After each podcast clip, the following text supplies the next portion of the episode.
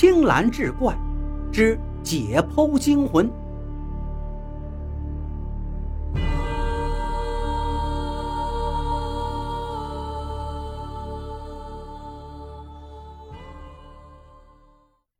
那个死去的小伙子可不简单的是像陈建，简直活脱脱就是陈建的一个翻版。因为第二天赵凡宇见到陈建的时候，心里当时就不由得痛苦地呻吟了几下。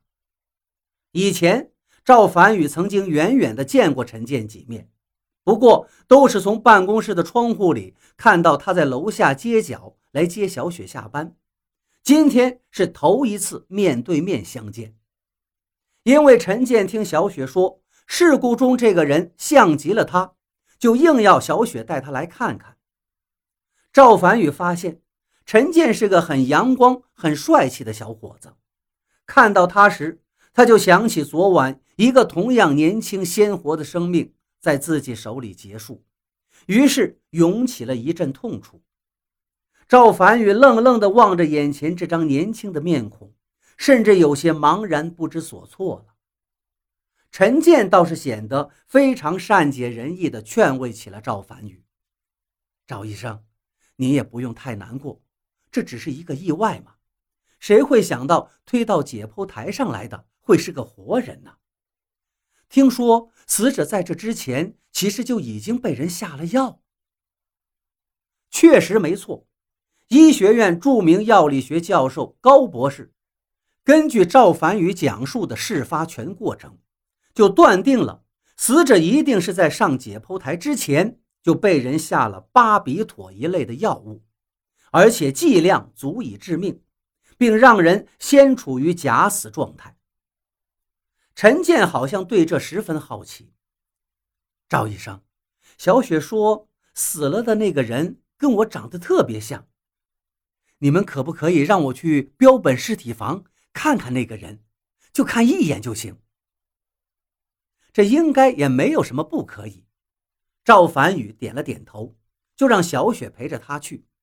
他自己今天一直都很头疼，脑子里总是一幕一幕昨夜解剖时的场景。标本尸体房的门口有人把守着，不许闲杂人等进入。陈建只好不甘心地离去了，就在门口外等着。大概没多久，法医的现场已经勘验完毕，尸体被推了出来。谁知陈建只看了一眼，就惊叫起来：“陈康，哥！”然后他整个人似乎都被悲痛压垮了，忽然就跌倒在地上。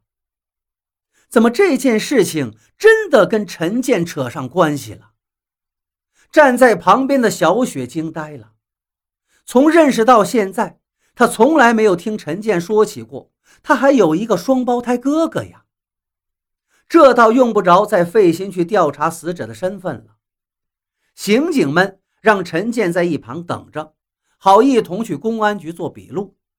小雪喃喃自语道：“怪不得，我说怎么会那么像啊。”陈建浑身颤抖，哽咽着说道：“我跟我哥从小就不和，他初中没毕业就离开家，头两年还有点消息，后来什么消息都没了。我怎么也没想到，死的会是他呀！”赵凡宇也闻讯赶来，自责的恨不得抽自己的耳光了。这时，老白。也被从里面带出来了。毫无疑问，警方怀疑这个案件跟他有关，因为尸体是他送来的。标本尸体房里除了他有钥匙，别人谁也进不去。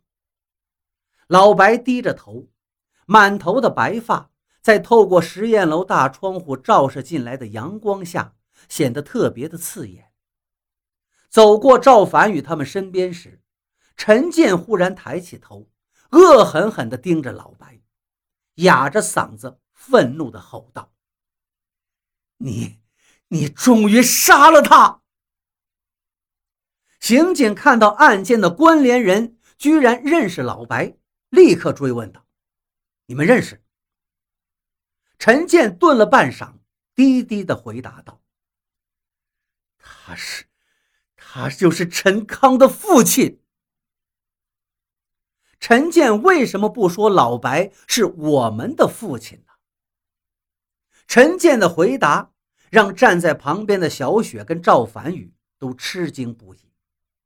这是一种什么样的父子关系呀？赵凡宇不由担心的看了小雪一眼。